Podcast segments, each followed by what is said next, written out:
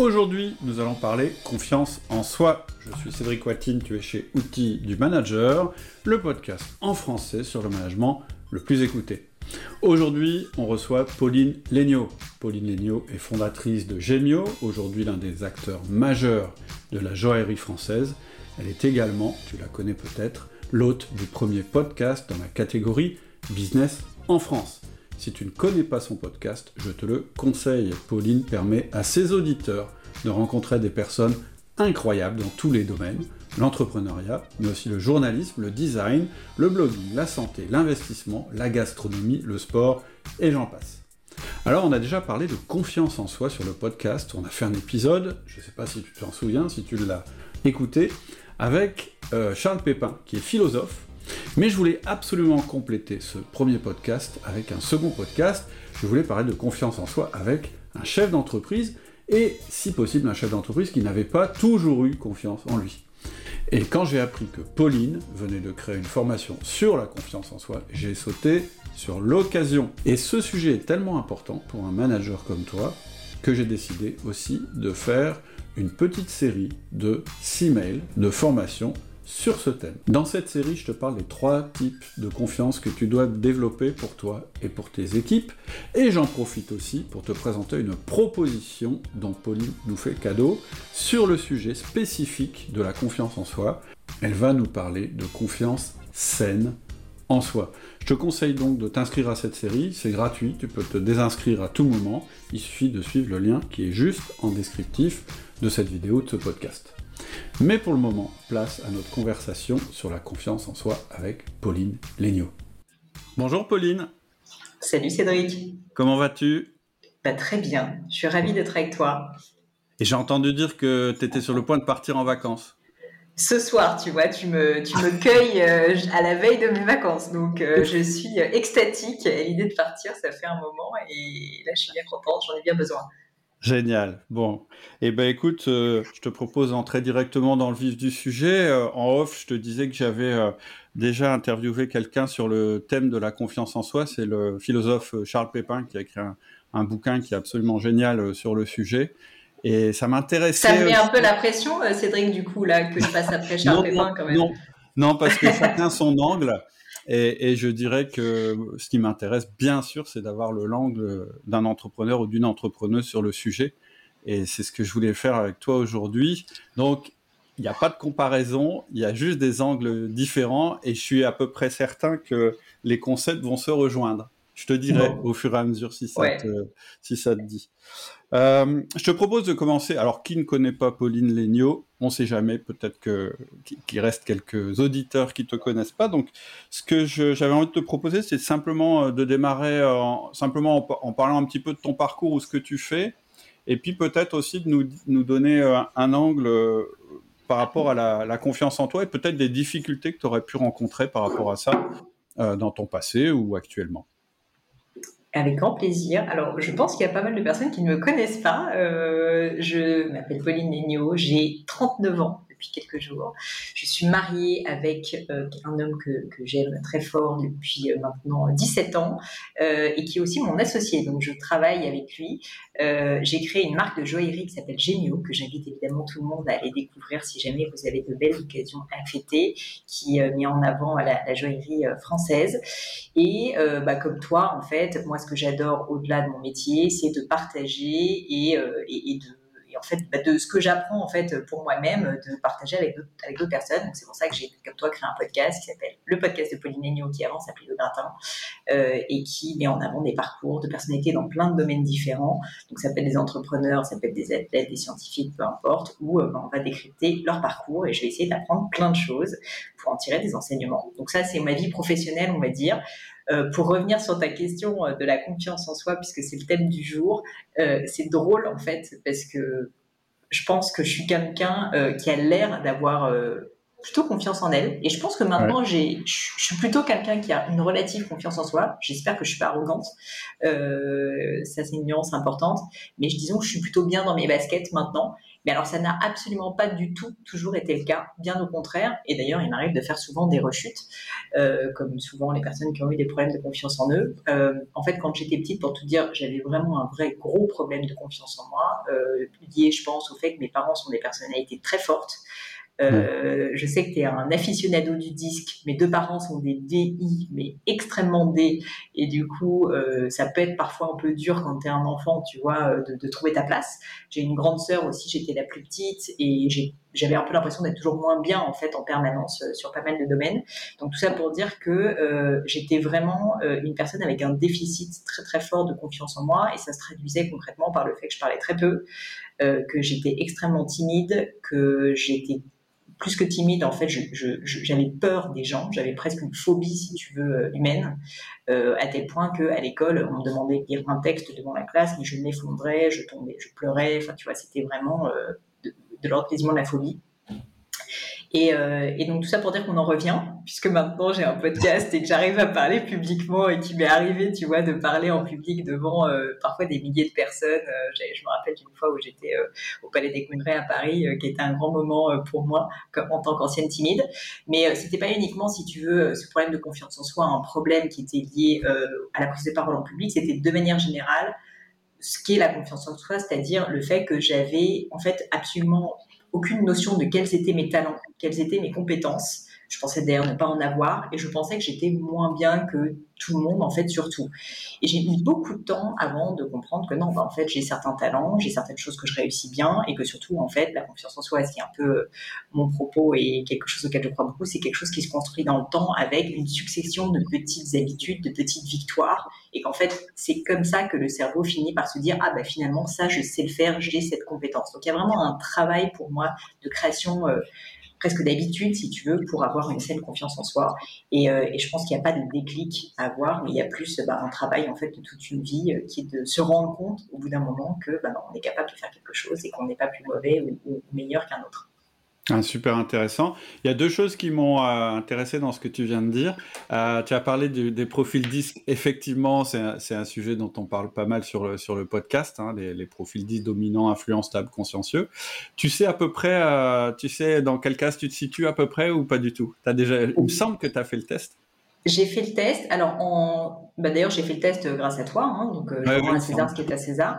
Et en fait, je suis en, en naturel I D, donc d'abord le influent et ensuite le dominant, mais assez mmh. quand même plutôt I, D et ensuite euh, le C et le S un peu moins. Enfin, mais mmh. c'est pas homogène, mais disons que c'est quand même relativement plat. Et alors par contre en, en adapté, c'est-à-dire dans le monde professionnel, je suis très fortement euh, dominante, ce qui est pas euh, toujours une bonne chose. Et ensuite, en deuxième position, euh, influent. Et par contre, j'ai extrêmement peu de stabilité et de consciencieux. Donc, que j'ai un profil adapté qui est extrêmement, euh, comment dire, volatile. Tu vois, il n'y a pas, ouais. euh, il n'est pas très homogène, quoi. Il est, ouais. il est donc, euh, donc voilà, je pense que c'est lié à mon entourage, c'est lié aussi que dans mon équipe, j'ai beaucoup, beaucoup de profils euh, qui sont des profils complémentaires, qui sont plutôt des profils verts et bleus, donc les profils consciencieux et stables. Et donc, euh, je compense aussi, tu vois, d'une certaine manière. C'est ça qui est important. Hein. C'est effectivement certains profils. Euh, voilà, il n'y a pas de bon et de mauvais profil. En revanche, la conscience de son profil est importante. C'est-à-dire que savoir qu'on est plutôt dans cette case-là, c'est quand même hyper utile. Ça permet euh, bah, à la fois de calmer parfois ses, ardeurs et de s'adapter. Et ça permet aussi, euh, ce que tu as fait, euh, de recruter des gens qui sont complémentaires. Mais après, il faut, faut, que tout ça, ça fonctionne ensemble. Ok. Et la deuxième ouais, chose euh, euh, qui est intéressante aussi dans ce que tu as dit, je trouve, c'est euh, ta manière d'expliquer en fait la confiance en disant, bah en fait, ce que j'ai senti derrière ce que tu disais, c'était qu'au départ, tu te comparais en fait. Tu te disais, bah je, je suis pas, je suis pas, j'avais toujours l'impression de pas être la personne la plus compétente, etc., etc. Et finalement ce que tu dis aussi, c'est que la, confiance, ça s'apprend. Et finalement, que voilà, ça n'a rien à voir en fait avec les compétences, les autres compétences qu'on a. Il y a des gens qui ont une énorme confiance en eux et aucune compétence, et il y a des gens qui ont une, une bonne confiance en eux avec plein de compétences. C'est théoriquement, c'est pas lié du tout. Et bizarrement, culturellement, on fait le lien entre les deux. Complètement. Il y a d'ailleurs une notion euh, à distinguer entre l'estime de soi et la confiance en soi. L'estime qui est plus sur le plan, le plan des valeurs et la confiance en soi qui est plus sur le plan des compétences. Et en fait, moi, s'il y avait une chose à retenir de ce que j'ai appris, en tout cas pour ma vie, et je crois que d'ailleurs c'est ce que dit aussi Charles Pépin, c'est que la confiance en soi, c'est une compétence c'est mm. pas quelque chose d'inné. Alors, culturellement, en fait, il y a des personnes, parce que leurs parents leur ont montré par plein de petits moments euh, qu'ils pouvaient avoir confiance en eux, ben, ils ont développé cette compétence de la confiance en soi. Mais en fait, c'est une compétence à développer au même titre que le management, si tu veux. Et d'ailleurs, mm. c'est toi qui m'as appris ça, que le management, globalement, personne n'est vraiment bon manager. Alors, il y a peut-être des personnes qui ont un peu plus de talent de base, etc. Mais globalement, tu n'es pas bon manager, tu le deviens parce que tu travailles cette compétence. Et ben, je trouve ça assez rafraîchissant de se dire que la confiance en soi, c'est un peu la même chose tu peux partir de très très bas certes, c'est plus facile dans la vie si tu pars d'un peu plus haut ou si tes parents t'ont aidé parce que du coup, tu as moins à développer cette compétence, mais en fait, tu peux l'apprendre, quoi. Et donc, c'est un travail, tu vois, de se dire que non, en fait, tu peux développer euh, la compétence de la confiance en soi. Et je pense d'ailleurs que c'est assez fondamental dans le monde professionnel, très honnêtement. Mais aussi dans le monde. En fait, on en parle beaucoup pour le monde personnel, je trouve, en se disant que c'est important pour être heureux. Et je pense que c'est vrai qu'on est mieux dans ses baskets euh, et mieux, tu vois, plus sain quand on a confiance en soi, une saine confiance en soi. Et par contre, je pense que c'est aussi très important dans le monde professionnel parce que moi, j'ai d'ailleurs moi-même, je peux me montrer vulnérable en te disant que toutes les fois quasiment où je suis trop agressive, trop impatiente, cassante, c'est par manque de confiance en moi. Et donc ça a des dommages collatéraux importants sur mon équipe et sur le management et sur certaines décisions que j'ai pu prendre parce que par manque de confiance en soi, je veux montrer quelque chose, prouver quelque chose. À l'inverse, quelqu'un qui a une bonne confiance en lui, bah, justement, va pouvoir prendre des décisions d'une certaine manière plus rationnelles, parce qu'en fait, il peut assumer qu'il est vulnérable à tel endroit, ou il peut assumer que bah, là-dedans, c'est pas la meilleure personne pour prendre la décision, tu vois. Hmm. Je suis tout à fait d'accord avec toi. Moi, ce que j'ai toujours observé, c'est qu'en fait, les personnes qui peuvent se montrer les plus vulnérables, je dirais de manière volontaire, de décider de montrer leur vulnérabilité aux autres, en fait, c'est un signe de grande confiance en soi le fait de pouvoir dire bah là je sais pas ou là je suis perdu, là je suis paumé, en fait les gens qui disent ça c'est plutôt des gens qui ont réussi à développer leur confiance, ils ont tellement confiance en eux, mais aussi dans leur entourage, mais aussi dans les personnes qui sont autour d'eux qui peuvent dire bon bah là je suis euh, je sais pas je sais pas quoi faire, il faut m'aider. C'est exactement. J'ai exactement la même observation toi. Et même, j'ajouterais les gens qui posent des questions. Et le podcast, en ça, moi, m'a beaucoup aidé à développer ma confiance en soi. Parce que souvent, quand tu as un manque de confiance en soi, tu veux pas montrer que tu ne sais pas. Et donc, tu portes ce masque qui, d'ailleurs, traduit souvent un syndrome de l'imposteur parce que tu as l'impression d'être en représentation. Alors que mm. quand tu assumes de poser la question, de dire je ne sais pas et de te tourner vers l'autre et non plus vers toi-même, eh bien finalement, tu n'es plus en train de te poser des questions sur est-ce que je suis la bonne personne, etc. Tu es en train de te tourner vers l'autre. Et je pense que c'est un très bon indicateur, c'est un très bon signal aussi de voir les gens qui posent beaucoup de questions, qui assument de dire je ne sais pas, ou qui creusent, qui disent mais attends, là, est-ce que c'est comme ça?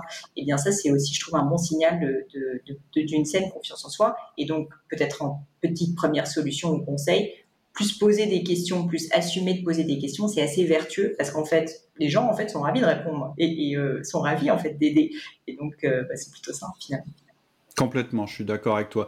Et alors moi, tu vois, dis, j'avais vraiment euh, envie de t'écouter là-dessus parce que tu te définis comme quelqu'un qui avait très peu de confiance en elle et qui finalement a acquis cette compétence. Et c'est toujours intéressant de poser des questions à des gens qui ont appris plutôt qu'à des gens qui sont naturels dans leur domaine. Naturels, entre guillemets. Hein. C'est-à-dire, euh, à, la salle de, euh, je vais dire n'importe quoi, mais à la salle de sport, si tu demandes euh, des conseils ou, en course à pied, tu demandes des conseils à quelqu'un qui a toujours couru très, couru, très vite, il va avoir du mal à te répondre. Alors que quelqu'un qui a appris à courir vite va te donner des informations plus intéressantes que quelqu'un d'autre. C'était aussi pour ça que ça m'intéressait d'avoir un petit peu qu'on voit d'où tu venais et où tu es arrivé dans, dans, le domaine de la confiance en soi avant de te poser des questions plus spécifiques. Mais premier, premier conseil que je vous encourage à noter, posez des questions. Les gens qui jouent le rôle du naïf et qui posent des questions, ce sont souvent ceux justement qui, euh, qui ont une bonne confiance en eux. Alors, tu sais qu'on va parler un petit peu de management parce qu'on est quand même chez Outils du Manager. J'imagine. Donc moi, ça m'intéresse un petit peu de, de, savoir le lien que tu fais entre la confiance en soi et le management. Et en particulier, ça m'intéresse de savoir comment la confiance en soi du manager va impacter ses équipes et donc ses résultats. Alors, énormément de choses à dire. Ce que je vais te dire n'est pas structuré, donc je m'excuse par avance, mais il y a plein de choses qui me viennent à l'esprit. Premièrement, il ne faut jamais, je trouve, sous-estimer, je serais curieuse d'avoir ton avis, mais à quel point, quand tu manages des personnes, ton attitude, la manière dont tu transparais, et donc, si tu as confiance en toi ou pas, en fait, va avoir, si tu as un impact sur ton équipe, et quand je dis va avoir un impact, c'est-à-dire qu'en fait, ton équipe va voir qui tu es. Et quelqu'un qui a peur en permanence, qui est un peu parano, qui est flippé, qui pense toujours au candidaton, bah, mm. en fait, il ne faut pas négliger le fait que son équipe va agir de la même manière. Le rôle du manager, tout manager, en fait, a un rôle d'exemplarité très fort. C'est pour ça qu'il vaut mieux être soi-même, parce que c'est difficile d'être exemplaire, surtout quand, en fait, on essaie de jouer un rôle. Mais tout ça pour dire que je pense que c'est extrêmement important déjà d'avoir en premier lieu en tête que si tu n'as pas confiance en toi en tant que manager, ton équipe ne va pas avoir confiance en elle. C'est clair. Et ça, c'est quand même euh, un vrai problème, si jamais c'est le cas. C'est contagieux, en, fait, euh, la confiance en soi c'est contagieux. Donc, du coup, surtout, euh, moi je suis entrepreneur, toi aussi, euh, quand tu es dans des créations d'entreprise, euh, bah, c'est quand même assez facile de se dire, d'avoir des doutes, surtout si tu veux.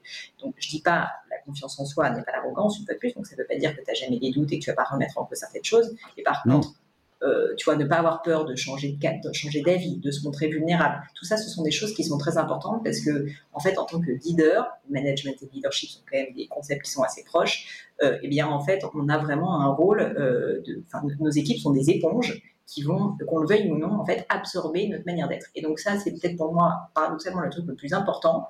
Pourtant, c'est quelque chose qui est complètement impalpable, tu vois, mais dans tout ce que tu vas faire au quotidien, si jamais tu, en permanence, n'as pas confiance en toi, va te dévaloriser, euh, en fait, que les gens vont le sentir, eh bien, non seulement bah, ils vont avoir cette image de toi, mais d'autant plus, ils vont eux-mêmes probablement avoir moins confiance en eux.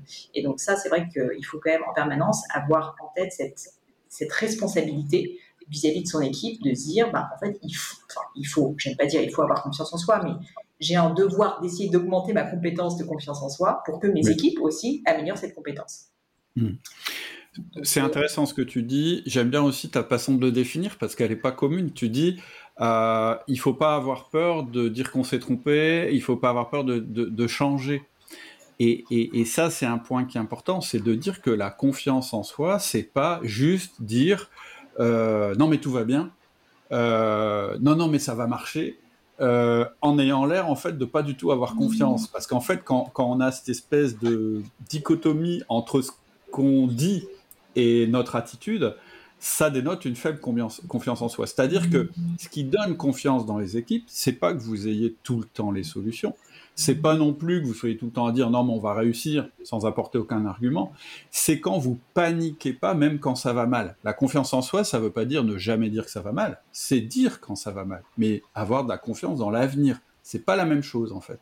Et je pense qu'un dirigeant, il a ça, il doit avoir cette espèce de flegme, même quand ça euh, ça marche un peu moins bien, de dire non mais moi j'ai confiance, on va s'en sortir, etc. C'est ça hein, la confiance, tu, tu vois, c'est pas juste euh, affirmer des choses en disant non mais mais on est les plus forts, même quand on sent qu'on est justement euh, dans la difficulté, etc.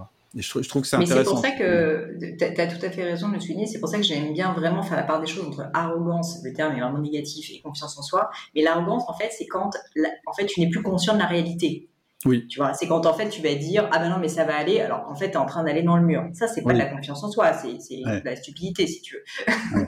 alors que la confiance en soi c'est pas ça, c'est de dire alors là il y a un mur, donc il va falloir qu'on trouve une solution. On va y arriver ensemble si on se serre les coudes, mais euh, va falloir qu'on bosse parce que c'est pas si évident. Le mur, il est en train de se rapprocher très vite. Tu vois, c'est ça la confiance en soi. Et, moi, je peux te donner un exemple. Et ça sera dur, et ça sera dur. Et c'est pas évident qu'on y arrive, mais je, pense qu'on va y arriver. C'est ça, en fait, la confiance en soi, si on se donne les moyens. Nous, quand on a eu euh, le Covid qui nous a touché, comme beaucoup de boîtes, hein, ça a été très dur. On a fait moins 80, moins 85% de chiffre d'affaires euh, tout d'un coup, avec en plus des encours clients qui faisaient qu'on avait beaucoup de peur au niveau de notre trésorerie bah, en fait, avec mon mari, on a perdu confiance en nous à ce moment-là parce que ça a été un tel choc, si tu veux. Tout de suite, l'équipe l'a senti. Parce qu'en fait, on ne savait pas si on allait s'en sortir. Et je pense qu'on a essayé de le cacher. Et donc ça, c'était une perte de confiance en soi, puisqu'en fait, on ne voulait pas dire la vérité, qui était qu'il y avait un problème et qu'on ne savait pas comment on allait s'en sortir. Et en fait, j'ai eu un call avec euh, quelqu'un qui, qui, est un peu mon mentor et qui m'a un peu secoué les puces et qui m'a dit, écoute, c'est dur pour tout le monde ton rôle de leader n'est pas de dire que ça va aller et qu'il n'y aura pas de problème et que vous allez vous sortir.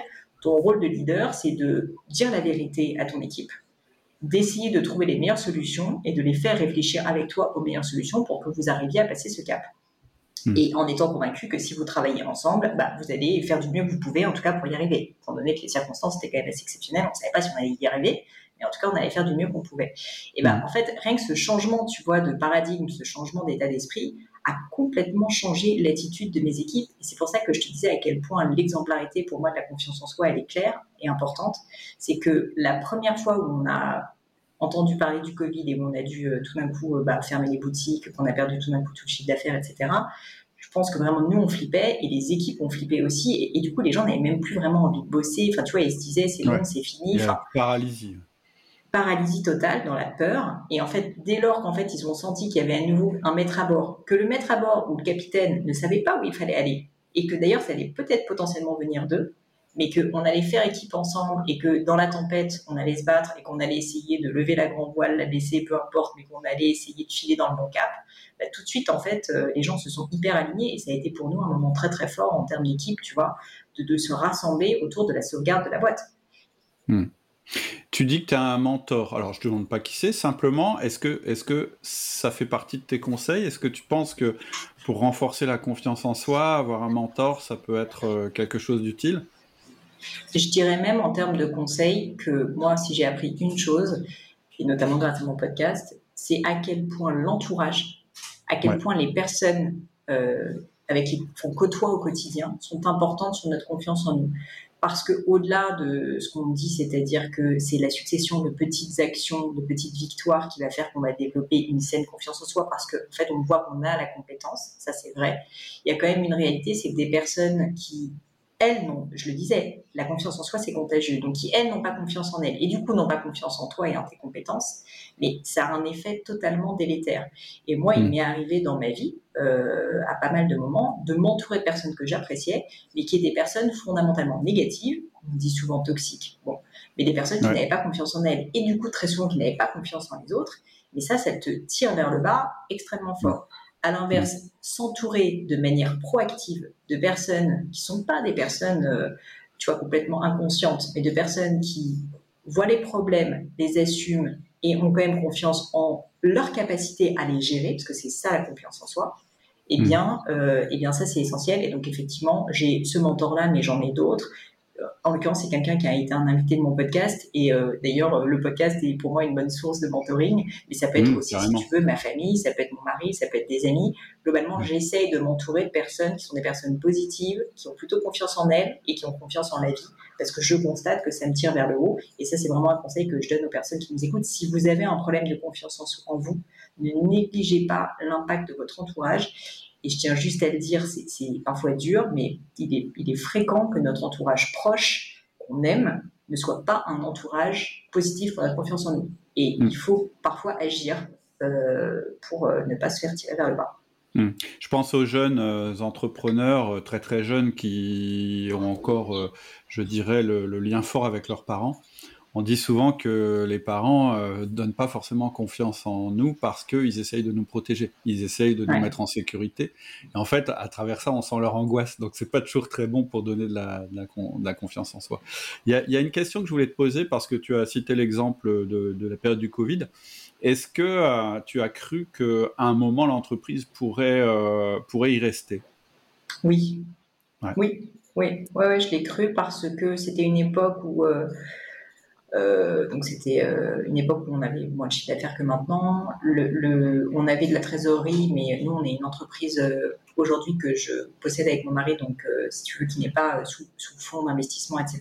On n'avait pas de prêt bancaire particulier, donc on n'avait pas une trésorerie qui était énormissime. Tout d'un coup plus de chiffre d'affaires à l'époque, tu sais pas encore si jamais tu vas avoir ou pas euh, le, chômage technique. Enfin, on n'en parlait pas. Je parle vraiment au tout début, tu vois, du premier Covid. Fermeture des boutiques. Les loyers sont quand même à payer. On avait déjà, je crois, quatre boutiques à l'époque. Le siège, évidemment. Et puis, au-delà de ça, je te disais, les encours clients, puisqu'en fait, chez Gémeo, il y a une particularité, c'est qu'on fabrique des bijoux sur mesure sur nos clients, de telle sorte que là, on avait euh, plusieurs centaines de milliers d'euros de bijoux en cours de fabrication. Si jamais les clients nous disaient, je veux être remboursé, ne peut rien faire. Donc oui, j'ai flippé. Et pourtant, et pourtant, vous avez gardé la confiance en vous. Moi, moi je rapproche ça d'une expérience que j'ai eue aussi il y, a, quelques années où euh, j'ai cru qu'en fait, euh, j'allais perdre une de mes boîtes, vraiment. Et euh, je me souviens très bien que à un moment où vraiment j'ai touché le fond du, de l'angoisse, j'ai eu une espèce de sursaut en me disant, mais ok, ça va peut-être arriver. Et finalement, je vais survivre. Et parce qu'il se passe souvent un truc chez l'entrepreneur ou chef d'entreprise très investi dans sa boîte, c'est qu'en fait, il s'assimile à sa boîte. Et quelquefois, se dire, mais non, ça c'est ma boîte et ça c'est moi, ça aide à garder sa confiance. Et finalement, c'est ce détachement qu'on peut avoir qui va nous aider en fait à, réussir à sauver notre boîte et, et, à la transformer. Et je dirais que dans les mentors qui sont utiles pour la confiance en soi, il y a des mentors qui sont très utiles, c'est ce que j'appelle les survivants, c'est-à-dire les gens qui ont vécu des épreuves difficiles, mais qui s'en sont sortis et qui aujourd'hui disent ouais bah c'était une péripétie. Et cette capacité, après avoir eu la crise, à prendre du recul, en fait, ça te donne énormément de confiance et une confiance que tu peux transmettre aux autres. Parce que même quand tu dis à tes, à tes employés, ouais, bah, peut-être qu'on s'en sortira pas, bah oui, peut-être. C'est une possibilité. Mais on va se battre, on va tout faire, etc. Et puis, il y aura une, vie après, que l'entreprise survive ou pas, euh, on, fera peut-être autre chose ensemble, etc., etc. Je veux dire, ça, ça ouvre des perspectives qu'on n'a pas forcément quand on a perdu toute confiance en soi. Bah, c'était le cas d'ailleurs de ce mentor, tu vois, qui a 75 ans et du coup qui en a vécu d'autres, quoi. Alors, euh, lui-même te dit que le Covid c'était quand même particulier, mais euh, il te parlait, tu vois, de la crise du pétrole en 73, il te disait c'était pas la fête non plus, hein. Donc il en a vécu d'autres. Euh, et, donc effectivement, je suis d'accord que souvent pour la confiance en soi, des personnes qui ont du recul et de l'expérience et qui sont un peu plus âgées, je trouve que c'est une euh, très très bonne source en fait euh, de, confiance en soi. Je, tiens juste à rebondir sur ce que tu disais au sens où la confiance en soi, comme on l'a dit, c'est une confiance en sa capacité, donc pas une confiance dans le fait qu'on va, y on va nécessairement y arriver, ça c'est une bonne distinction, mais dans sa capacité à, agir, à rebondir. Et donc dans ce cas précis, tu vois, la confiance qu'on a finalement acquise, c'était pas forcément la confiance dans le fait que ça allait marcher, qu'on allait s'en sortir, parce qu'en fait, le Covid, si tu veux, c'était tellement fort, tellement aléatoire, enfin, t'en sais rien, en fait. Mais par mm. contre, notre confiance, c'était la confiance en notre capacité, soit à recréer une boîte, et à faire du mieux qu'on pouvait, à rebondir, tu vois, à, trouver euh, des chemins de traverse, j'en sais rien, pour générer du chiffre d'affaires différemment. Mais c'était plus ça la confiance en soi que la confiance dans le fait qu'on euh, allait réussir euh, à, hmm. sortir indemne de, de, ce Covid. Oui, ouais, ça peut être, euh, ça peut être euh, euh, une transformation en fait d'activité, par exemple. Ça peut être, bah oui, ça, ça va mourir, mais pas la boîte. La boîte, finalement, elle va se redévelopper dans tel domaine, etc. Alors ça, c'est pour l'entrepreneur. Après, si je reviens au manager, il y a quand même un cas, je trouve, qui est pas évident pour les managers, c'est quand tu prends un, un premier poste, quand tu arrives dans une entreprise que tu connais pas, tu as une espèce de double pression J'en ai parlé dans un autre podcast qui est celui de la, prise de poste, mais il y a quand même un truc qui est très dur quand on prend un poste, c'est qu'on a à la fois envie de faire plaisir à son boss et de faire ses preuves en obtenant des résultats tout de suite, mais on n'a pas développé la confiance avec nos équipes. Et donc, c'est pas possible d'obtenir des résultats. Et je dirais que c'est dans ce contexte-là, c'est quand même très difficile de garder sa confiance en soi. Est-ce que que tu as des conseils particuliers à donner pour un manager qui débuterait euh, ou éventuellement un entrepreneur qui débuterait, mais vraiment euh, voilà quelqu'un qui démarre par essence, euh, il n'a pas d'expérience, il connaît pas, il a de la pression, peut-être ça va marcher, peut-être ça va pas marcher. comment fait-il pour euh, je dirais, ne pas euh, donner une image de quelqu'un de complètement paniqué ou complètement euh, paralysé, etc. Alors ouais, j'ai deux conseils parce que je l'ai vécu moi-même et je l'ai beaucoup observé auprès de personnes qui, ont, qui sont arrivées chez Gemio. Il y a vraiment les deux cas de figure.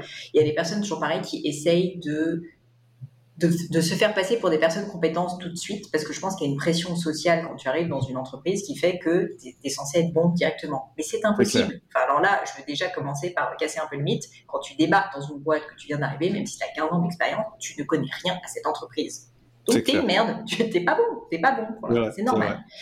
Et donc je pense qu'il faut l'assumer et donc se positionner dans le fait d'être un apprenti, dans cette entreprise, même si tu as 15 ans d'expérience et que c'est pas ton premier poste. Et donc, que je veux dire par là, c'est poser des questions. On en revient à ça. Se montrer vulnérable.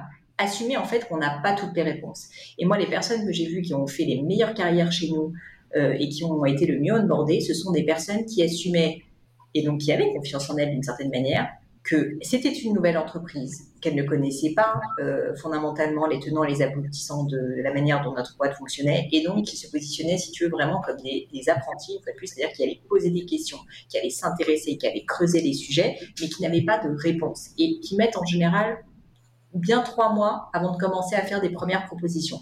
Donc c'est vrai que c'est difficile en France, d'autant plus que ben, il y a ces fameuses histoires de période d'essai, etc. Donc c'est pour ça que j'ai un deuxième conseil à donner. Mais je dirais qu'il faut de manière générale plutôt être dans une démarche de, de poser des questions, de s'intéresser à l'entreprise, plutôt que d'essayer tout de suite, si tu veux, de changer les choses. Parce que ça, c'est un peu une erreur, je pense, classique quand on arrive dans une boîte, c'est d'arriver de se dire, OK, je vais tout changer, parce qu'il faut que je montre que je sers à quelque chose. Mais en fait, le problème, c'est que tu connais pas encore suffisamment la boîte. Et mm. d'ailleurs, souvent, il peut y avoir aussi des levées de boucliers, tu vois, de, l'équipe euh, qui ne te connaît pas, te fait pas confiance. Donc, c'est trop tôt, en fait.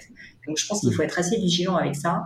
Et je trouve qu'une première période, en fait, qui est plus une période d'accoutumance, de connaissance de l'entreprise et de création de confiance avec euh, les collaborateurs, elle est assez nécessaire via le fait de poser des questions en fait et de s'intéresser. Mm. Donc ça c'est peut-être mon premier conseil. Et le deuxième du coup qui est corollaire, c'est que je pense qu'il faut être beaucoup dans cette démarche de poser des questions, mais aussi avoir, prendre des petites décisions, avoir des petites victoires sur des petits sujets pas très importants. Parce qu'une fois de plus, tu peux pas commencer quand tu arrives dans une entreprise par euh, refaire la strate de la boîte. Mais par contre, commencer par dire euh, j'aimerais, est-ce que tu m'autorises à juste changer ce fichier Excel que je trouve pas forcément euh, parfaitement fait? Je te fais une proposition, tu me dis ce que tu en penses. sur des petits sujets qui peuvent paraître parfois un peu mesquins, franchement, mais qui va faire que la personne en face de toi ou l'équipe va voir que tu contribues. Va te permettre aussi, toi, bah, de montrer en fait que tu es capable de faire certaines choses et d'apporter de la valeur ajoutée. Et donc, je dirais que cette période qui n'est pas évidente, tu as raison de soulever, pour moi, c'est poser beaucoup de questions et faire des propositions et prendre des petites décisions, des petites propositions sur des petits sujets qui, avec le hmm. temps, en fait, vont devenir des gros sujets. Toujours dans cette perspective à laquelle je crois beaucoup et dont j'ai pas dans ma formation, qui est que la confiance en soi, ça se construit dans le temps pour les autres, enfin la confiance de manière générale pour soi et pour les autres, sur des petites victoires, des petits actes répétés avec beaucoup de répétitions. Donc il vaut mieux commencer tôt avec des petits, petites actions plutôt que d'essayer, tu vois, et ça c'est une erreur que j'ai déjà vue, de tout de suite faire un très grand projet. Parce que le, très grand projet, déjà, tu n'es pas forcément en capacité tout de suite euh, d'avoir les bonnes idées. Mais en fait, surtout, il ne faut pas négliger que les personnes en face de toi ne te font pas confiance. C'est normal. Il ne faut pas mm. euh, se dire, ah, c'est injuste. Tu vois, c'est typique, euh, un raisonnement que j'ai pu entendre. Non, c'est normal, ils ne te connaissent pas. Eux, ça fait 10 ans qu'ils bossent dans la boîte, qu'ils la protègent. C'est tout à fait normal, en fait, qu'ils mettent du temps avant de te faire confiance sur ces sujets qui sont des sujets stratégiques. C'est clair. Il y a un truc aussi euh, qu'il faut se dire quand même, c'est que parfois il l'oublie, mais un, boss euh, sensé, il sait très bien que quelqu'un va, va pas révolutionner la boîte en trois mois. Euh, en fait, ce qu'il veut, c'est pas ça. En fait, ce qu'il veut, c'est être sûr de ne pas s'être trompé en termes de recrutement. C'est pas la même chose. Et si tu arrives et qu'effectivement, tu es quelqu'un qui pose des questions intelligentes, qui résout des petits problèmes, et aussi qui a un plan, c'est-à-dire que si tu es capable d'aller mmh. voir ton nouveau boss et de dire voilà comment je vois mon intégration. Pendant un mois, je vais faire ça, puis pendant, etc., etc., que tu lui rendais compte, que tu le rassures, etc. Ça te donne de la confiance et ça dégage aussi une, une, une image de confiance. Et la confiance, au départ, elle peut pas être sur les résultats, parce que les résultats, ils ne s'obtiennent qu'une fois qu'on a la confiance de notre équipe. Donc, il faut voilà, il faut, il faut être, euh, montrer qu'on a du recul, etc.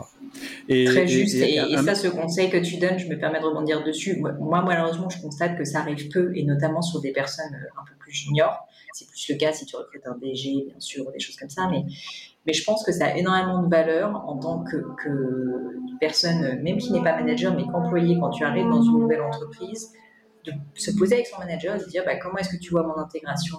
Moi, personnellement, je pense qu'il faut que je fasse déjà un mois de ça, ça, ça.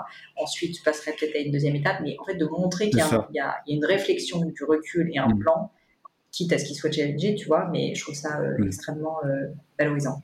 Nous, on est même allé un cran plus loin chez Outil du Manager, c'est qu'on a carrément euh, proposé euh, aux personnes qui démarrent un poste d'avoir un plan en fait, de venir avec un plan, avec tout fait euh, et je veux dire argumenter de ça, qu'elles peuvent discuter avec leur boss parce que je pense que c'est encore une démarche encore plus proactive en restant ouvert par rapport à ce que va dire le patron, mais que d'arriver déjà à quelque chose. Ça, ça veut dire je connais pas tout, mais j'ai réfléchi quand même. Et donc, voilà ce que je te propose pour que ça se passe bien, mon intégration, etc. En fait, en résumé, un boss, qu'est-ce qu'il veut? Il veut des résultats, certes, mais surtout, il veut pas d'ennui. C'est-à-dire, il veut pas s'être trompé, il veut pas que ça se passe mal avec les équipes, etc. Les résultats, ce sera pas tout de suite, ce sera après, mais il faut qu'il y ait quelque chose entre deux, je pense. Il y a un autre truc que tu as, redit l'histoire des questions, et ça, c'est vachement important, je voudrais insister là-dessus. Je sais pas si tu as remarqué, moi aussi, j'ai des mentors. Et en fait, mes mentors, ils me disent pas grand-chose. Ce qu'ils font quand on se hmm. rend compte, c'est qu'ils me posent des questions. La puissance des questions. Et je pense que ton mentor, ça doit être pareil. Avant tout, il doit te poser des questions. Et c'est à travers ces questions, finalement, qu'il va te donner euh, confiance. Il va te montrer que tu as les ressources. Bah, c'est un peu une démarche de coaching, hein, d'une certaine manière. On, on dit souvent qu'on ne peut avoir une épiphanie ou une réalisation que quand elle vient de nous-mêmes. En fait, personne, l'expérience, c'est pas quelque chose qui se partage si bien que ça. Il faut que tu le vives pour le comprendre. Et par contre, si tu te poses des questions et que tu finis par arriver via ton cheminement à cette conclusion, bah, là, tu vas vraiment euh, la comprendre fondamentalement. Hmm. Super intéressant. Il y a un autre cas, alors je ne sais pas, peut-être euh, euh, c'est un, cas compliqué, mais quand on se rend compte qu'on est soi-même managé par une personnalité toxique, ou si on a des, des collaborateurs qui ont des personnalités toxique, tu t'en parlais tout à l'heure en parlant de l'environnement, ça c'est ton environnement choisi, mais dans la boîte, en fait, tu choisis pas toujours ton environnement. Quand je dis toxique, euh, euh, je dirais que, parce que c'est pas un terme que j'aime forcément, même s'il veut bien dire ce qu'il veut dire, c'est plus est-ce, si tu as un manager qui te donne pas confiance en toi, ou si tu as des collègues qui ne, ou un ou plusieurs collègues qui ne te donnent pas confiance en soi. Hein. Je, pose cette question parce que j'ai été surpris de voir une statistique en discutant avec une coach qui me disait qu'en fait, les gens qui viennent en burn-out chez elle, c'est souvent des gens dont le manager a sapé leur confiance en eux. C'est-à-dire qu'ils réussissaient trop bien, et le manager a, eu peur, et donc il les a, il les a écrasés. Tu vois, on, peut avoir ça hein, dans une entreprise. Ce serait toi quoi ton conseil par rapport à ça? Quelqu'un qui se sent dans cette situation, qui se dit, mais en fait, j'arrive pas à avoir confiance en moi parce que finalement, mon contexte professionnel, mon boss, mes collègues, mes collaborateurs, sapent ma confiance en moi. Écoute, c'est une question hyper intéressante. Alors, j'ai évidemment pas de réponse. Euh, enfin, je pense qu'il y a beaucoup de cas particuliers. Je suis comme toi, j'aime pas trop le terme de toxique parce que bien souvent, malheureusement, ces personnes-là sont des personnes qui n'ont pas conscience, si tu veux, du, mal qu'elles font. Et, euh, d'ailleurs, euh, elles ne font pas le mal de, la même manière à tout le monde, parce qu'en fait, une personne qui est toxique pour toi ne le sera pas forcément pour moi. Donc, il faut quand même mettre beaucoup, tu vois, de, de guillemets, de petites pincettes. Je pense qu'on est un peu rapide à juger. Il y a maintenant des pervers narcissiques euh, à tous les coins de rue, si tu veux. Je pense que c'est quand même pas le cas. Mais euh, tout ça pour dire que tout ça pour dire que euh, il peut arriver qu'il y ait une interaction difficile dans une entreprise avec votre manager, vos employés, etc. Euh, je pense que la clé, et je ne sais pas si tu es d'accord, c'est déjà de dire ce qu'on pense de manière posée et en étant à l'écoute de l'autre. Donc toujours aussi quand même poser des questions. Parce que très souvent, quand on est face dans une situation comme ça, ben, en fait, on prend les choses personnellement, mm. on se campe un peu sur ces, tu vois, en se disant, bah, c'est moi qui ai raison. C'est un peu un rapport de force, tu vois. Mm. Alors qu'en réalité, la personne en face, bien souvent, n'a même pas conscience de ce qui se passe, ou en tout cas, ça n'est pas volontaire. Pour elle aussi, la situation est difficile. Et donc, mm. moi, ce que j'ai constaté pour l'avoir observé, par exemple, dans mon entreprise, entre deux personnes qui se considéraient comme toxiques l'une et l'autre, c'est qu'en fait, elles n'avaient même pas parlé à la principale intéressée. Donc, je pense que la première chose à faire, c'est pas d'en parler à tous tes potes, parce qu'en général, c'est ce qui se passe. Hein. D'en parler tout le monde dans l'entreprise est au courant, sauf la personne principalement intéressée. Donc, je pense que déjà, le premier petit conseil que je peux donner, c'est de ne pas avoir peur, de dire, pas que c'est une personne toxique, parce que c'est pas le cas, mais de dire, bah, écoute, je, j'ai du mal à trouver ma place vis-à-vis de toi, je ne sais pas bien comment interagir avec toi, j'aimerais que ça fonctionne mieux, qu'est-ce qu'on peut faire pour que ça fonctionne mieux? Donc vraiment être dans un dialogue constructif pour essayer de faire progresser la chose et écouter la personne et son point de vue, parce qu'une fois de plus, très souvent, on prend les choses personnellement, on est campé sur ses positions et on n'essaye même pas finalement de comprendre quelle est la position de l'autre et parfois, bah, elle peut se dire Ah oui, mais moi, je réagis comme ça parce que je te trouve tout le temps défensif quand tu me fais des feedbacks. Il hmm. faut quand même y réfléchir. Donc, je dirais hmm. qu'il y a en fait une première étape qui est une étape de dialogue. Et je te dis, une fois de plus, j'insiste dessus parce que pour l'avoir beaucoup, beaucoup vécu, avec des, peut-être à titre personnel, mais surtout avec des personnes autour de moi, ce que je constate qui est assez fou dans le monde de l'entreprise, et même dans la vie personnelle, c'est quand on a un problème avec quelqu'un, on a en général le réflexe d'aller en parler à tout le monde, sauf à cette personne. Et donc ça, s'il y a un truc à retenir, c'est il faut absolument parler à cette personne, parce que c'est elle qui, qui, qui, est le problème ou qui, enfin c'est cette interaction qui est le problème, c'est pas les autres. Les autres vont juste se contenter de dire bah, qu'est-ce que je peux faire pour t'aider ou ouais t'as raison vraiment il est pas sympa et ça n'apporte rien. C'est un hmm. côté peut-être un peu D, tu vois, très action oriented, mais je pense que c'est important. L'autre conseil que je dirais, mais ça c'est dans un deuxième temps, c'est si jamais tu as vraiment été au bout de ce dialogue, que tu as essayé de construire quelque chose, que tu as essayé de résoudre ce problème de manière proactive, sans le prendre personnellement, sans essayer de gagner quoi que ce soit, parce qu'une fois de plus, parfois on est un peu dans ce côté euh, d'avoir de l'ego, tu vois, de se dire ah ben non, mais cette personne est toxique, et donc je peux pas bien faire mon travail, donc on se positionne un peu comme une victime, et en fait on se met finalement en situation où en tout cas le succès est impossible, puisqu'en tout cas c'est la faute de ce manager ou de ce collaborateur. Ça c'est pas une démarche très constructive. je pense qu'il faut essayer d'aller au-delà, tu vois, de cet ego personnel qu'on a tous tendance à avoir. Hein. Et moi, la première, je me suis très souvent positionnée dans ma vie comme une victime, et c'est le jour où j'ai où je décide à, chaque fois de me dire non mais en fait s'il y a un problème c'est mon problème, ce n'est pas le problème de l'autre, donc il faut que je le résolve. Mmh. Si néanmoins, en fait, tu te rends compte que ça ne fonctionne pas parce que cette personne-là est réellement une personne qui ne veut pas changer, qui n'est pas dans cette démarche et avec laquelle tu n'arrives pas à interagir, là, je dirais qu'il faut se poser des questions de changement de poste, changement dans l'organigramme. Et donc, à ce moment-là, il faut peut-être avoir une démarche proactive de changement. Ça, c'est un avis personnel. Mais moi, je suis assez convaincue d'une chose, c'est qu'en fait, une entreprise, quand on est salarié ou manager, c'est un contrat de travail. Un contrat, c'est entre deux personnes, entre deux entités, et vous n'êtes pas lié à vitam aeternam dans votre entreprise. Si vous êtes malheureux dans votre boîte, mais n'allez pas attendre le burn-out pour décider de mm. partir, quoi. Mm. Et, moi, c'est un truc que je comprends pas. Enfin, je comprends qu'on ait peur de pas retrouver un emploi, mais franchement, entre faire un burn-out et être au chômage quelque temps, je préfère être au chômage quelque temps. Et, mm. et, et donc, je pense qu'à un moment donné, il faut assumer après avoir été au bout des choses, mais il faut assumer le fait que, bah, en fait, ça ne fonctionne pas dans cette entreprise, le, la culture ne me convient pas, ne me plaît pas, les valeurs ne sont pas les bonnes. Bon, bah, je suis une grande fille, un grand garçon, je peux décider de faire une rupture conventionnelle et partir euh, pour euh, trouver quelque chose qui me convient mieux. Et, et, une fois de plus, je trouve que c'est un peu mon petit coup de gueule, Cédric, euh, mais, mais moi, je pense il y, a, il, y a, il y a parfois des personnes qui se mettent tellement en situation de consommation de leur propre vie, si tu veux, j'ai envie de leur dire, mais non, c'est votre décision d'être dans cette entreprise. Personne ne vous a forcé. Hein. Hmm.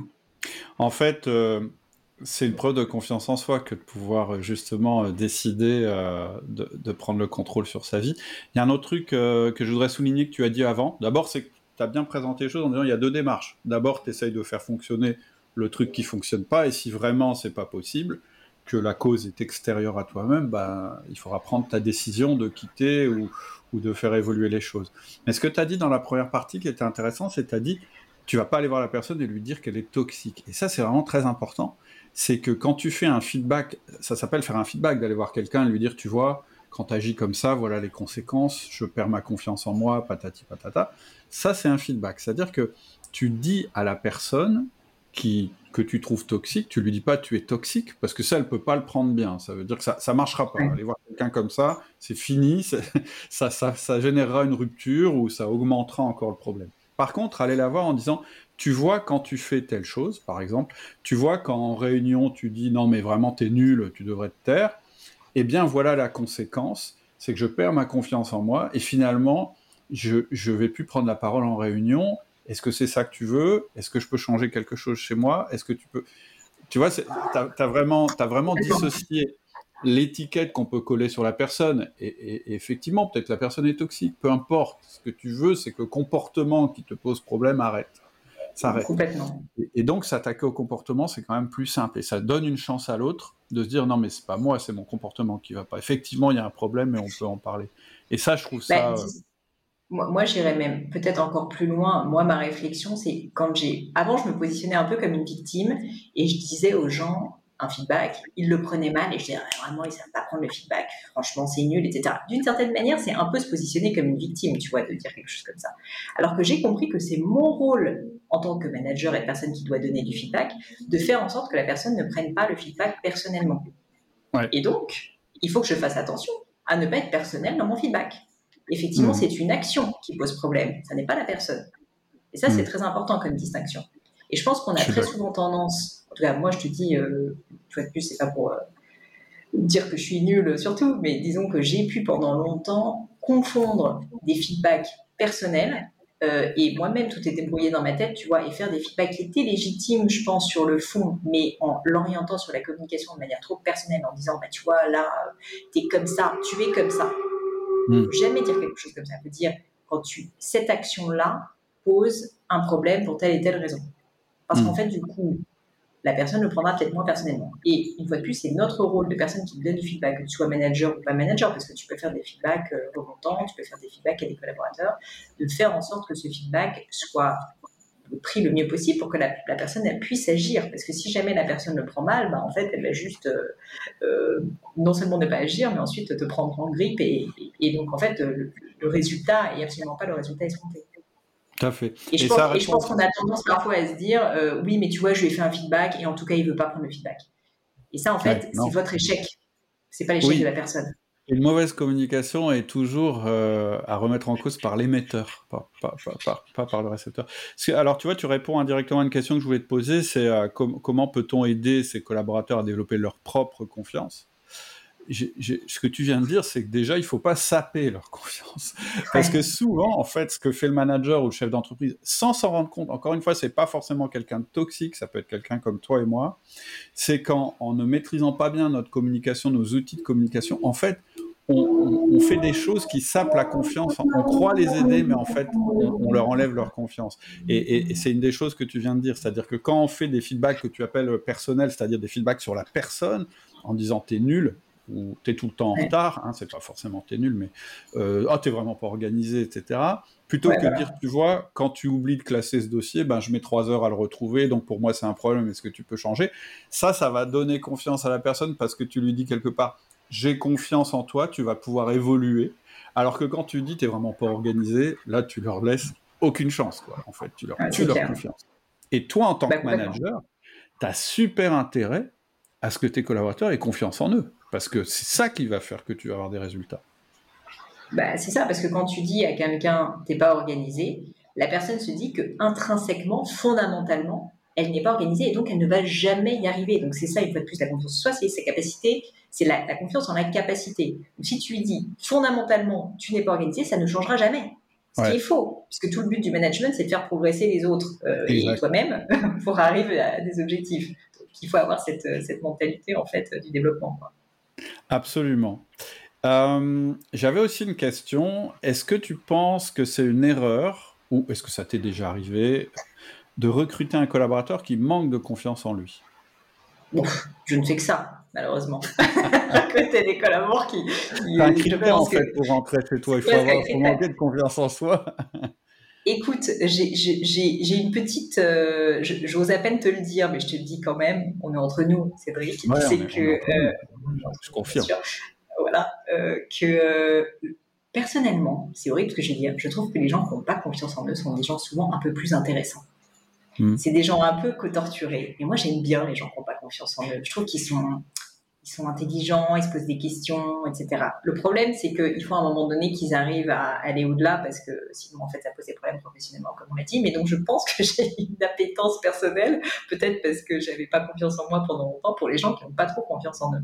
Et à l'inverse, les gens arrogants, j'avoue, moi, j'ai un peu un mécanisme de défense qui fait que j'aime pas trop. Mais, euh, mais bon, tout ça pour dire que oui, donc ça m'est déjà arrivé à plusieurs reprises.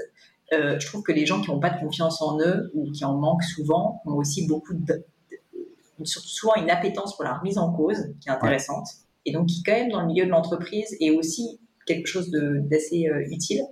Euh, donc en fait, c'est pour ça que je trouve que bien souvent, pour moi, les meilleures recrues sont des personnes qui n'avaient pas trop confiance en elles à un moment dans leur vie, mais qui ont réussi à dépasser ça. Et justement à devenir quelqu'un qui a une, ce que j'appelle une saine confiance en soi, c'est-à-dire tu n'as pas confiance en toi surtout, tu n'as pas confiance en toi tous les jours, tu fais des rechutes, mais globalement tu as appris à, à sécuriser ce muscle qui est la confiance en soi. Et, mm. donc oui, j'ai déjà recruté euh, beaucoup de personnes dans ce cas de figure. Euh, malheureusement, comme tu le sais, bah, ça prend souvent des années, hein, la confiance en soi à se construire. Euh, et c'est pas surtout. Mais je pense une fois de plus que notre rôle en tant que manager, toi t'en parles beaucoup au niveau du feedback, c'est de, de pas faire des compliments artificiels, mais de montrer aussi ce qui va bien euh, quand les choses vont bien, montrer les actions. Feedback positif a un rôle très très important, je pense, dans la création de confiance en soi. Euh, des personnes euh, qu'on recrute. euh, et aussi leur laisser pas mal d'autonomie. Je pense que le micromanagement, il n'y a rien de pire en fait pour la confiance en soi, parce qu'en fait, du coup, on se sent pas maître, si tu veux. Enfin, on, a l'impression qu'en fait, on est un peu l'arbin, si je puis dire, d'une personne, et qu'en fait, on, on, ne crée rien soi-même. On est un pur exécutant. Et je pense que réussir à trouver un bon dosage d'autonomie versus contrôle, et aussi un bon levier pour promouvoir la confiance en soi. Je suis d'accord. Ça rejoint un des trucs que disait Charles Pépin, d'ailleurs, quand même, je boucle un petit peu sur, Charles Pépin. C'était, euh, il expliquait que, euh, alors je crois que c'est un, alors le nom m'échappe, mais quelqu'un qui, euh, qui fait beaucoup d'escalade et qui emmène des gens à, faire de l'escalade à des niveaux assez importants. Il dit que quand dans l'équipe il y a quelqu'un qui tout à coup commence à paniquer ou à avoir justement à perdre sa confiance en lui, il lui donne le rôle du premier de cordée. Et le fait de lui donner ce rôle, en fait, ça, ça remet. Alors évidemment, il faut pas mettre les gens en limite de compétence, parce que ça, il n'y a rien de pire pour saper la confiance en soi. Mais comme il sait que cette personne, elle est tout à fait euh, capable, puisqu'elle a les compétences, eh bien, il lui donne la responsabilité de euh, finalement de tirer la confiance du groupe vers le haut, et il dit que ça marche très très bien. Et ça, c'est quelque chose que j'ai observé aussi dans le monde de l'entreprise, parce que souvent, la confiance en soi, c'est vraiment ce décalage entre notre capacité à exécuter et nos compétences. C'est-à-dire qu'on a les compétences, mais finalement, on s'en sent pas capable. Et quelquefois, mettre la personne en responsabilité, tout en la sécurisant, c'est ça qui va déclencher euh, sa confiance en elle. Et, je et, l'autre truc que je voulais dire, ça m'intéresse vraiment ce que tu viens de dire en disant, mais non, moi, les gens qui n'ont pas confiance en eux, ils m'intéressent.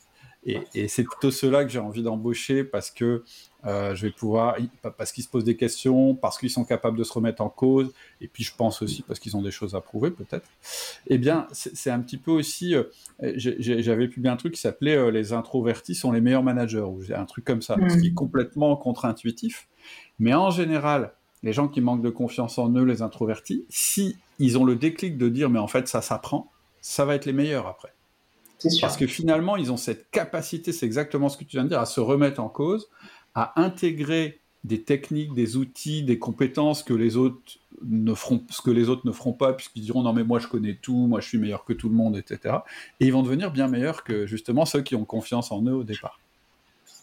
Je suis d'accord avec bah, toi. Le problème de l'excès de confiance en soi ou de l'arrogance, c'est qu'en fait on est un peu un rouleau compresseur et en fait on a sa vision et on trace sa route. Alors c'est un avantage, c'est qu'on va vite, mais on dit souvent, tu sais, euh, tout seul on va plus vite, euh, à plusieurs on va plus loin. Bah, c'est un peu ça, c'est-à-dire que si jamais tu traces ta route tout seul et que tu n'écoutes personne et que en gros tu es un peu le rouleau compresseur qui écrase tout sur son passage, le problème c'est que au bout d'un moment il y aura bien un mur si tu veux qui va faire que tu vas devoir t'arrêter. Alors que si jamais tu arrives à plus te coordonner avec d'autres personnes, euh, et ben à ce moment-là ça, ça, va beaucoup plus loin. C'est clair. Super intéressant. Euh, alors moi, ce que j'aime bien, en, je dirais en, fin de, discussion, c'est que euh, j'aime bien demander à mon interlocuteur ou interlocutrice si elle a des outils à partager, c'est-à-dire des... Alors, tu as déjà parlé de certaines choses, hein, le fait de poser des questions, euh, euh, le fait d'avoir un mentor, le, fait d'avoir un bon entourage, enfin voilà, tout, tout, ce qui a été égrené tout au long de ce qu'on s'est dit, mais est-ce que tu as peut-être un truc, une astuce ou un outil à partager qui pourrait euh, faire la différence alors effectivement, on a évoqué un certain nombre de sujets. Bon, euh, minute, euh, minute commerciale, si tu m'en veux pas, Cédric, mais, mais elle n'est pas commerciale pour rien. C'est qu'en fait, c'est quelque chose auquel je crois. Je, comme toi, je crée des formations et là, en l'occurrence, j'en ai créé une sur la confiance en soi pour une raison simple, euh, c'est qu'en fait, bah, j'ai eu ce problème pendant longtemps et surtout, je constate autour de moi, et notamment parce que je recrute des personnes qui n'ont pas beaucoup confiance en elles. C'est ce que j'allais dire. tu as eu des cobayes. je l'ai euh, d'ailleurs partagé à toute mon équipe euh, pour tout dire. Mais, mais, tout ça pour dire que j'ai eu des cobayes et c'est comme ça en fait que j'ai créé cette formation avec mon expérience personnelle, mais avec bah, maintenant 10 ans d'expérience professionnelle et plus de 70 collaborateurs chez Gemio. Et, et, en fait, donc, je vais pas te résumer la formation dans son ensemble, mais c'est une formation où bah, justement j'essaye de donner énormément de grands principes, un peu comme on l'a fait là, mais aussi d'outils. Et dans mes formations, je crois que c'est le cas aussi d'Étienne. Euh, je pense qu'une des valeurs ajoutées, c'est qu'il y a beaucoup d'exercices. Et comme on l'a dit, la confiance, la, pardon, la confiance en soi, c'est une compétence, c'est un muscle comme un muscle. Ça se travaille. On n'est pas tout de suite bon en course à pied il faut s'entraîner. Et donc, en fait, toute cette formation, elle a vocation à donner plein d'exercices pratiques pour justement build up, donc construire ce muscle de la confiance en soi. Et donc, moi, je suis assez convaincue que je te parle pas des cas évidemment médicaux, de dépression grave, de bipolarité, etc. Euh, c'est pas mon terrain.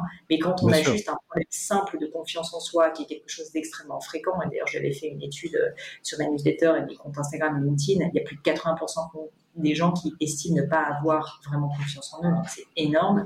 En fait, ah ça fait partie de votre responsabilité de construire ce muscle, si tu veux, pour être épanoui, professionnellement et personnellement. Et je pense qu'en fait, trop souvent, et ça c'est peut-être le dernier message que je vais passer, on se dit que la confiance euh, en soi c'est un truc acquis, c'est un truc naturel, c'est un truc euh, hérité de notre famille. Alors c'est un peu vrai, mais en fait on a chacun une responsabilité, la responsabilité de notre vie, et de se dire, ben non, je veux développer ce muscle de la confiance en soi. Et je peux le dire parce que moi-même, je partais de très loin, et qu'à un moment donné, mm. j'ai un peu décidé, ok, il va falloir que je résolve ce problème, parce que sinon, euh, je vais être malheureuse comme les pierres toute ma vie, tu vois. Et donc, euh, tout ça pour dire que cette formation, je l'ai faite pour ça, pour essayer de donner des outils, toi qui aimes les outils, pratiques et simples. Ça va pas révolutionner votre vie au sens où c'est pas des choses compliquées, mais tu vois, c'est identifier ses propres talents, savoir où est-ce qu'on est vraiment bon, là où au contraire on ne l'est pas du tout. Parce que ça aussi, c'est important de savoir faire la part des choses. Qu'est-ce qu'on aime faire, pas faire Quelles sont les personnes qui sont toxiques Quelles sont les personnes qui nous tournent vers le haut Donc il y a plein de petites réflexions comme ça que si tu formalises et ensuite tu arrives à les appliquer via des exercices vont t'aider en fait à arrêter d'être dans un espèce de brouillard où tu dis juste j'ai pas confiance en soi et en tout cas ma vie est pourrie et machin et j'y arriverai jamais. Mais non, tu deviens responsable en fait de te dire point par point, je vais essayer de trouver des solutions pour construire ce muscle de la confiance en soi. Donc ça, je dirais que c'est ça se trouve euh, sur, euh, bah, sur tous mes réseaux sociaux, mon compte Moi, je mettrai, tu sais, je mettrai un lien en descriptif du podcast, comme ça les gens pourront, euh, pourront cliquer, aller voir ce que tu proposes. Juste pour savoir, ça, s'étale sur combien de temps à peu près? Alors c'est une formation, je crois qu'il y a à peu près trois heures de vidéo et au-delà de la vidéo, donc qui peuvent être écoutées, parce que je crois qu'il y a sept vidéos, un truc comme ça, qui peuvent être écoutées séparément, c'est à peu près 20 minutes par vidéo, entre 15 et 20 minutes par mmh. vidéo il y a surtout en fait un carnet de travail avec euh, qui fait euh, peut-être 50 pages avec beaucoup d'exemples précis, des exercices concrets. Donc en fait, il y a à la fois la version papier, si tu veux, la version vidéo, un club euh, sur lequel on peut interagir sur LinkedIn et de mémoire, elle coûte 250 euros. Donc tu vois, ça reste quand même quelque chose d'accessible et tout mon objectif, moi, je suis pas, euh, en fait, tu peux pas, je suis pas CPF parce que ma boîte est en Suisse et que, en fait, j'avais juste envie que ce soit très accessible comme formation parce que pour moi, c'est un problème euh, presque d'utilité publique, tu vois, la confiance en soi. Donc, en mm. fait, c'est plutôt accessible et je pense que, euh, enfin, même mon mari l'a fait, tu vois. Donc, je veux dire, il y a des personnes, beaucoup de personnes, des gens qui ont déjà confiance. des gens qui ont déjà confiance et je pense que des personnes Enfin, faut pas, euh, faut pas négliger en fait à quel point c'est important. Et si tu c'est jamais quelque chose, c'est jamais une case qui est cochée parce qu'on a, je pense, personne n'a confiance en soi en permanence tout le temps. Mais si tu peux avoir des outils, et là-dessus je te rejoins beaucoup, qui te permettent de retrouver en fait tes appuis dans les moments difficiles, ça c'est très important. C'est clair. Il y a un truc que, que, que, tu dis aussi, c'est tu, tu, vois, par exemple, toi, tu prends ton exemple. Tu dis, moi, j'avais pas confiance en moi parce que mes parents avaient tellement confiance en eux que j'avais pas ma place. Mais je pourrais te dire l'inverse. Je pourrais, je pourrais te trouver quelqu'un qui va dire non, mais moi, j'ai pas confiance en moi parce que mes parents n'avaient pas confiance en eux du tout, et donc j'ai jamais eu l'exemple de quelqu'un qui avait confiance en lui. Donc finalement, peu importe, c'est-à-dire l'origine du, ah problème, l'origine du manque de confiance, quelque part, on s'en fout. C'est l'avenir qui nous intéresse. Ok, qu'est-ce que tu fais par rapport à ce problème? Et il y a des outils, et il y a des manières de faire, et il y a des petits trucs à apprendre, etc. Et c'est comme ça que ça se construit. C'est comme ça qu'on apprend. C'est pas en allant, à part sur, des problèmes, comme tu le disais, psy, qui, sortent complètement de notre domaine. Là, on n'est pas du tout euh, dans ce cas de figure-là. On est simplement dans une compétence à acquérir. Bah, la compétence à acquérir, l'idée, c'est pas de regarder euh, pourquoi on l'a pas. L'idée, c'est comment je l'acquiers. Est-ce qu'elle est importante pour moi? Oui, non. Comment je l'acquiers? Exactement. C'est d'avoir une démarche presque plus simple, en fait, vis-à-vis de ce sujet, où très souvent, je trouve que on rentre un peu dans des débats, tu vois, personnels, euh, de se dire, euh, j'ai pas, une fois de plus, un peu de victimisation, je trouve. Alors qu'en fait, une fois de plus, si on le voit de manière concrète, c'est comme d'apprendre l'anglais. Est-ce qu'il faut ou pas que j'apprenne l'anglais? Bah oui, pour mon développement professionnel. Bah, du coup, il faut que je me donne les moyens, que j'aille en Angleterre, que je prenne des cours d'anglais, que je passe des podcasts. C'est la même histoire, en fait. Et très souvent, la confiance en soi, on se dit ah ben non, c'est un truc un peu tu vois qui flotte comme ça dans l'air, on l'a, on l'a pas, mais il n'y a pas de démarche proactive. Et tout mon mm. sujet, c'est de dire, je pense que c'est un outil professionnel, la confiance en mm. soi, Et donc, dès lors, si tu penses que c'est important, bah, il faut que tu aies une démarche proactive pour la développer. Je suis d'accord avec toi. La vraie question, c'est est-ce que est-ce que c'est un sujet pour moi, oui ou non? Est-ce que c'est le moment pour moi de faire ça Et c'est pas le cas pour tout le monde. Hein. il y a des gens qui n'ont pas besoin de faire autre chose à ce moment-là. Je suis d'accord avec toi. Eh bien, écoute, je suis ravi d'avoir eu euh, cette conversation avec toi. Euh, je mettrai le lien euh, vers ta formation en descriptif du podcast. Je te remercie infiniment pour ton temps. C'est toujours un plaisir, de toute façon, d'échanger avec toi. Et puis, je te souhaite d'excellentes vacances. Merci Cédric. Je te souhaite évidemment tout le meilleur. À bientôt. Merci beaucoup. Salut Pauline. C'est tout pour aujourd'hui. J'espère que tu as apprécié autant que moi cet échange avec Pauline. Moi, j'ai trouvé ça hyper intéressant. Tellement intéressant que j'ai décidé de te proposer un petit supplément par mail qui est une formation en soi-même en 5 euh, mails gratuits que tu peux recevoir en suivant le lien qui est en descriptif de cette vidéo ou de ce podcast. Et cette série est particulièrement adaptée si toi-même tu as l'impression parfois de manquer de confiance en toi. Si tu penses que la confiance en soi c'est tout savoir et tout maîtriser, on va voir que c'est exactement l'inverse. Euh, si tu es souvent sujet ou sujette au burn-out, on verra qu'il y a un lien très fort. Si tu veux comprendre comment développer la confiance dans ton équipe, au sein de ton équipe, et comment développer leur confiance en l'avenir. Et enfin, si tu veux découvrir un mode de management basé sur la confiance plutôt que sur le contrôle ou la contrainte. Tu verras que j'ai énormément de choses à te dire à propos de la confiance, parce qu'elle est à la base de tous les outils que j'ai développés pour le management. En revanche, je ne pense pas être le meilleur formateur du monde pour ce qui est de la confiance en soi. Je pense que Pauline est bien plus efficace que moi. C'est pour ça qu'en plus, j'ai décidé avec elle de te proposer un accès à sa formation Développer une saine confiance en soi à des conditions réservées aux auditeurs du podcast. Pour découvrir tout ça, pour avoir accès à cette série de 5 mails et aux conditions préférentielles à la formation de Pauline, il te suffit de suivre le lien en descriptif, de me laisser ton mail, c'est gratuit, tu peux te désinscrire à tout moment. A bientôt, au revoir.